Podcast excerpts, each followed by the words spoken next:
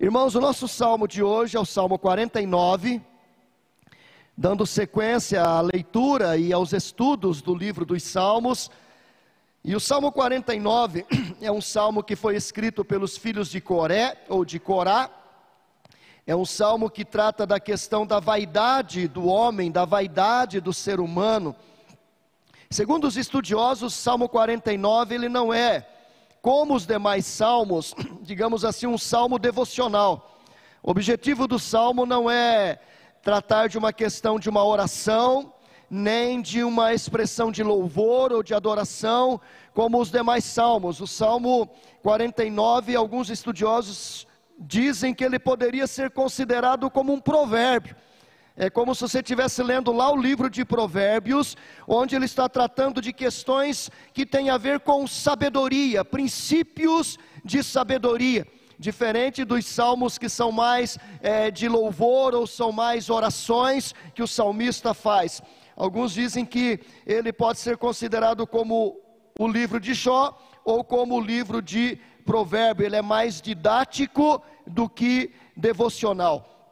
O grande objetivo do Salmo 49 é ensinar que não adianta uma pessoa ganhar o mundo inteiro, ser rica, ser próspera, mas depois perder a sua própria alma. A mensagem do salmo é contra todos os que buscam apenas os bens passageiros desse mundo, que colocam a sua vida, seu coração, todos os seus sonhos, todas as suas expectativas em cima das riquezas, dos bens materiais, das conquistas. E aí pode ser dinheiro, aí pode ser bens materiais como casas, prédios, terras, fazendas, aplicações financeiras, ou também pode ser colocar todas as suas expectativas na saúde, no corpo, nos prazeres da carne o salmista vai dizer que todas estas coisas elas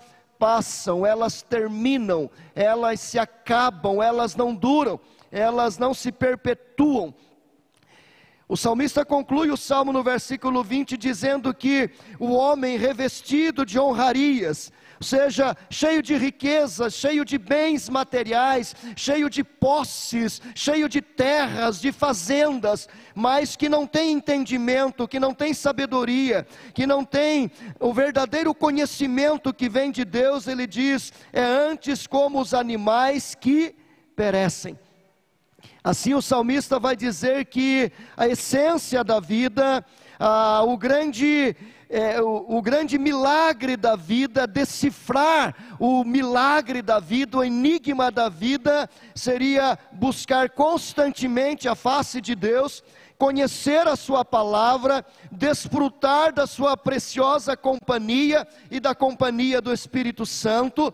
Assim sendo, o que ele nos ensina fala sobre entender, compreender e decifrar os enigmas da vida. No versículo 4 ele diz: Inclinarei os ouvidos a uma parábola, decifrarei o meu enigma ao som da harpa.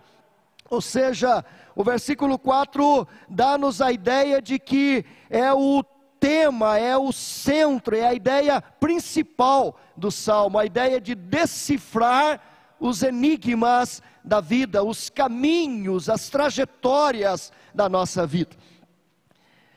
E o salmista vai entender que o enigma, o grande segredo da nossa vida, não são as riquezas, não são os bens materiais, não são as posses, sejam elas de que natureza forem. O grande segredo, o grande enigma da vida que nós temos que descobrir, a grande sacada, a pessoa sábia é aquela que entende que o grande fundamento, o grande prazer da vida humana está em Deus e na Sua palavra. Então, a nossa proposta nesta manhã é pensarmos sobre esse tema, decifrando os enigmas da vida, decifrando os caminhos da nossa vida. E três coisas o salmista deixa claro para nós. Do versículo 1 até o versículo 4, ele vai dizer que nós temos que entender, temos que compreender que todos estão na mesma situação todos os seres humanos estão na mesma situação, estão é, são tratados no mesmo nível. Ele diz: povos todos escutai isto, dai ouvidos moradores todos da terra, tanto plebeus, pobres, miseráveis, como os de fina estirpe, os ricos e poderosos, todos juntamente ricos e pobres os meus lábios falarão sabedoria, e o meu coração terá pensamentos judiciosos. Então, o salmista convida todos os moradores da terra a entenderem que diante das circunstâncias da vida, diante da existência do ser humano, não existe ninguém melhor ou pior, maior ou menor, não importa se você é rico ou é pobre, se é intelectual ou ignorante, não importa se você é alguém que vive na miséria, na favela, ou é alguém que vive nos palacetes, todos nós um dia teremos que dar conta da nossa existência, todos nós um dia vamos chegar no momento da nossa vida onde seremos equiparados e todos teremos o mesmo fim. Todos teremos o mesmo fim. Ele vai descrever é, isso falando que não adianta a riqueza, não adianta o poder, não adianta a glória humana, não, adianta, não adiantam as posses materiais, porque tanto o rico quanto o pobre morrem tanto o sábio quanto o ignorante, o estulto, morrem. E ele diz: e quando eles morrem, no versículo 10, ele diz: eles deixam as suas riquezas para outros. Ou seja, o que ele está nos chamando aqui é entendermos que um dos grandes enigmas da nossa vida, um dos grandes mistérios da nossa vida, é que todos somos iguais. Ou seja, todos vamos perecer, todos vamos morrer, todos vamos terminar. Um dia a vida acaba para todos, e quando acabar, não fará diferença se você foi rico, milionário, abastado ou se foi pobre, a morte iguala todos no mesmo nível. A morte coloca todos na mesma situação. A morte alcança todos indistintamente. Ele vai dizer que aquele que é rico não pode comprar a morte. Ele diz lá no versículo 7: Ao irmão verdadeiramente ninguém o pode remir, nem pagar por ele a Deus o seu resgate, pois a redenção da alma deles é caríssima e cessará a tentativa para sempre, para que continue a viver perpetuamente e não veja a cova. Ele está dizendo: ninguém pode comprar comprar uma vida perpétua, uma vida eterna aqui na terra. Não existe a fonte da juventude, a fonte da eternidade, e não há dinheiro que consiga comprar esta fonte da juventude, esta fonte da eternidade. Quem gosta de cinema sabe que muitas vezes, em muitos filmes, os os escritores, os diretores estão narrando histórias onde é possível esse tipo de coisa, mas isso só em Hollywood. Na vida real, queridos, morre tanto rico quanto pobre, morre tanto intelectual quanto ignorante, e quando morre, todos eles têm o mesmo fim, o mesmo destino, vão para o fundo da terra. Então, a primeira coisa que é, este enigma a ser decifrado nos ensina é que todos nós estamos na mesma situação. Na mesma situação. E se estamos na mesma situação, não deveria haver espaço para orgulho, para arrogância, para soberba. Deveríamos ser mais simples, mais humildes, deveríamos viver uma vida mais serena, mais tranquila, mais despojada. Mas uma segunda coisa o salmista vai nos ensinar aqui do versículo 5 ao versículo 14. É, falando sobre esses enigmas da vida, o segundo enigma que ele quer decifrar é que as riquezas humanas elas são transitórias. Ele vai falar da transitoriedade das riquezas. Ele diz: por que eu vou temer nos dias da tribulação? quando me salteia a iniquidade daqueles que me perseguem, daqueles que confiam nos seus bens e nas suas riquezas se gloriam. Por que, que eu vou temer aqueles que são ricos, aqueles que são poderosos?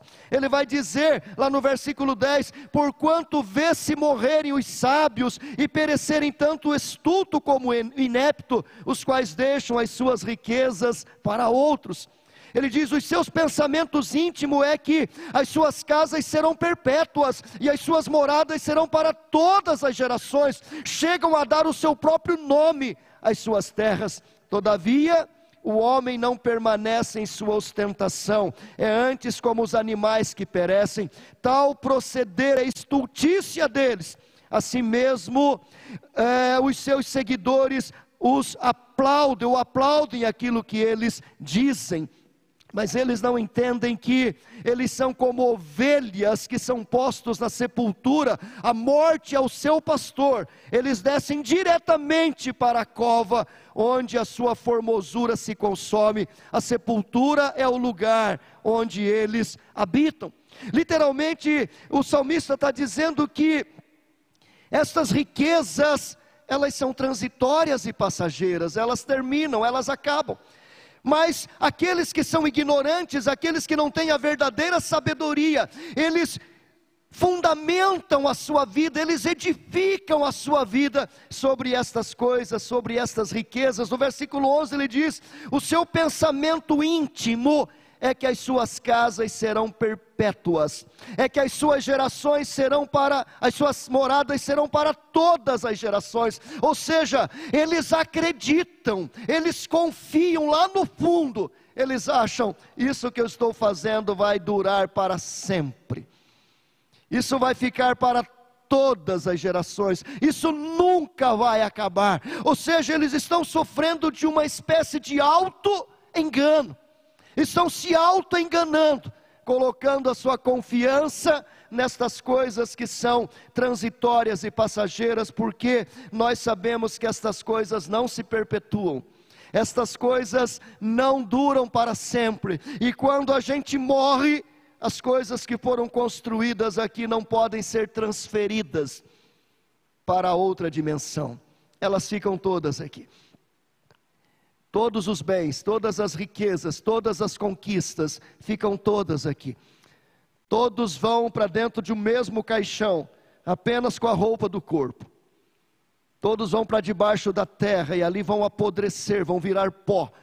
Então, o que, que o salmista está nos ensinando? Que não adianta colocar a nossa vida, a nossa confiança, a nossa expectativa nas riquezas, nos bens materiais, porque essas coisas são transitórias, são passageiras. Ele diz que essas coisas não permanecem, ele diz, todavia, o homem não permanece na sua ostentação, como os animais perecem, vão morrer, vão terminar e aquilo que ele pensa que vai durar para sempre vai acabar. Talvez nem a sua própria memória fique para as gerações seguintes. Talvez daqui a alguns anos, nem lembrança daquilo que ele fez, os seus próprios familiares tenham. Então a nossa vida não pode ser colocada nestas coisas, em riquezas, em bens materiais, em posse. Estas coisas são necessárias, são úteis, desde que usemos como meios e não como fins. Desde que tenhamos isso como manifestações da graça, da dádiva de Deus e não como conquista nossa.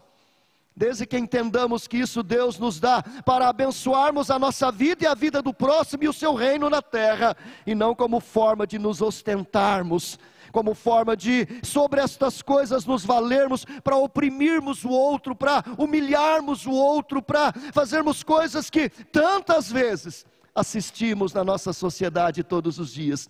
Os ricos e poderosos, oprimindo os frágeis, os fracos e os pobres, se ostentando na sua glória. Nos esquecendo, queridos, que daqui a pouco tudo isso passa, nada disso prevalece, e todas as conquistas que essas pessoas tiveram aqui na terra, aqui na terra mesmo ficarão. Terceira coisa que o salmista nos ensina sobre esses enigmas da vida é que a nossa redenção, ela é dádiva de Deus, ela é divina.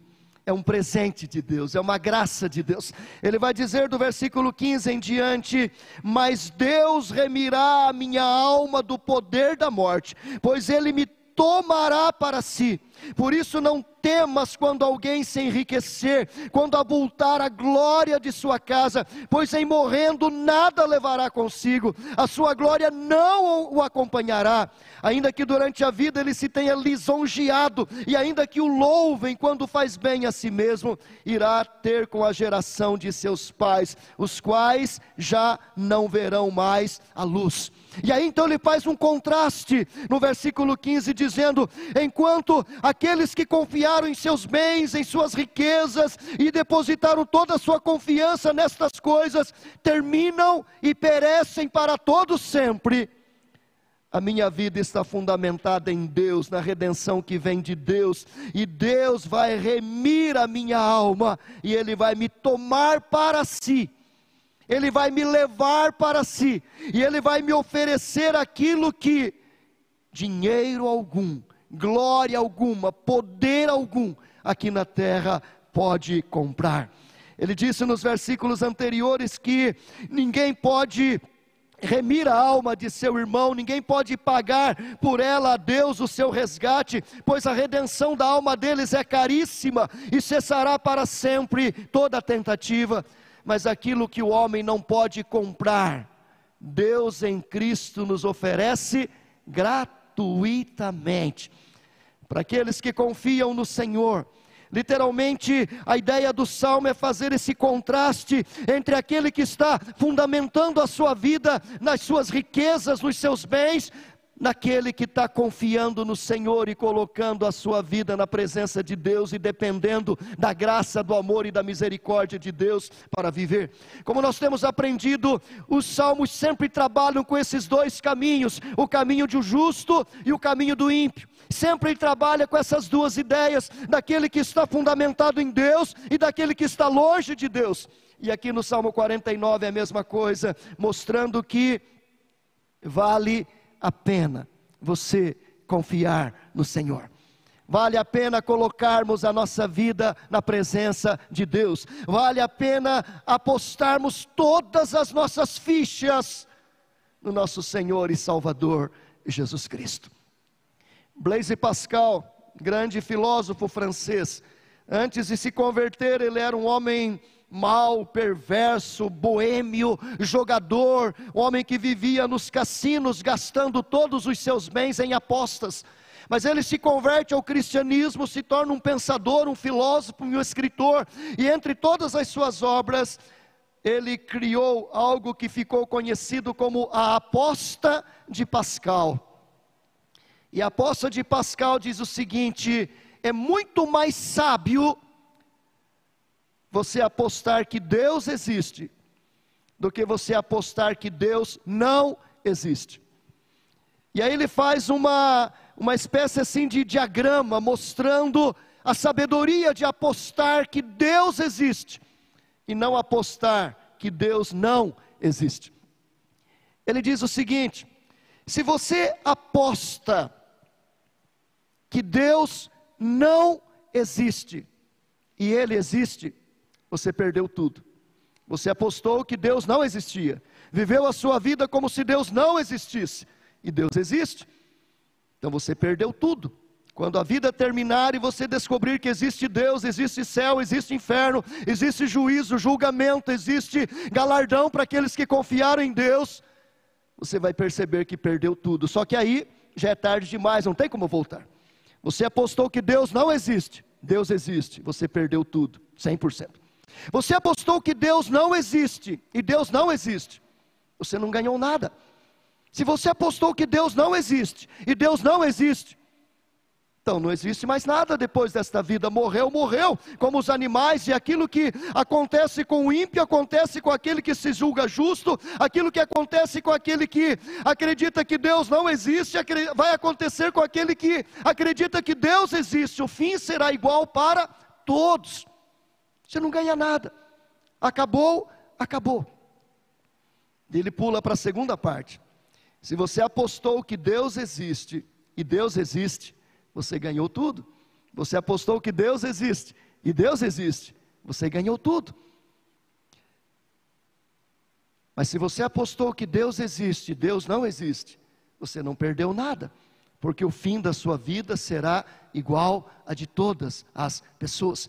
Por isso, Pascal vai dizer que é muito mais sábio apostar que Deus existe, porque se você aposta que Ele não existe, Ele existe, você perdeu tudo. Se você aposta que Ele não existe e Ele existe, você não ganhou nada. Se você aposta que Deus existe, Deus existe, você ganhou tudo. E se você aposta que Deus existe, Ele não existe, você não perdeu nada. Então é mais sábio apostar que Deus existe. E a ideia do salmista no Salmo 49 é exatamente esta é entender que existe um Deus, que existe julgamento, que existe céu e existe inferno, que existe condenação e existe galardão, e que Deus em Cristo nos oferece a redenção para a nossa alma, algo que eu não posso comprar, mas que Deus me oferece gratuitamente.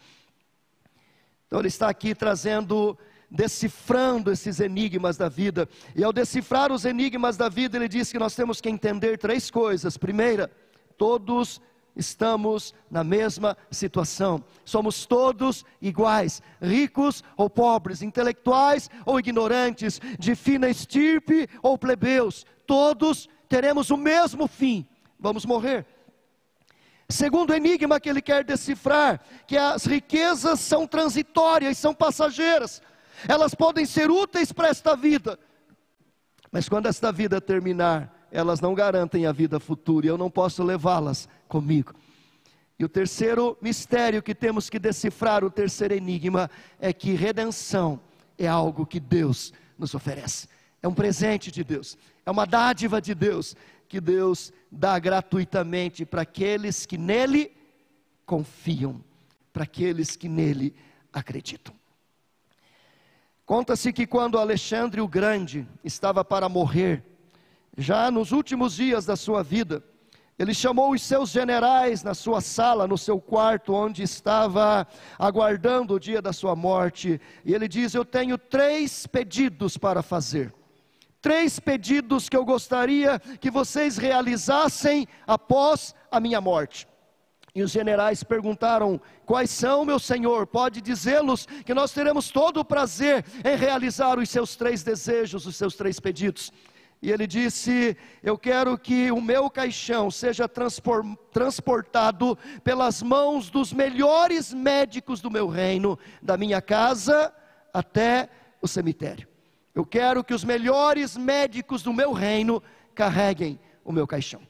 Segundo pedido, eu quero que todas as minhas riquezas, todas as coisas que eu conquistei nesta vida, sejam jogadas no percurso, no caminho que vai da minha casa até o cemitério, sejam espalhadas prata, ouro, pedras preciosas, todas as conquistas minhas, eu quero que sejam jogadas pelo trajeto da minha casa até o cemitério.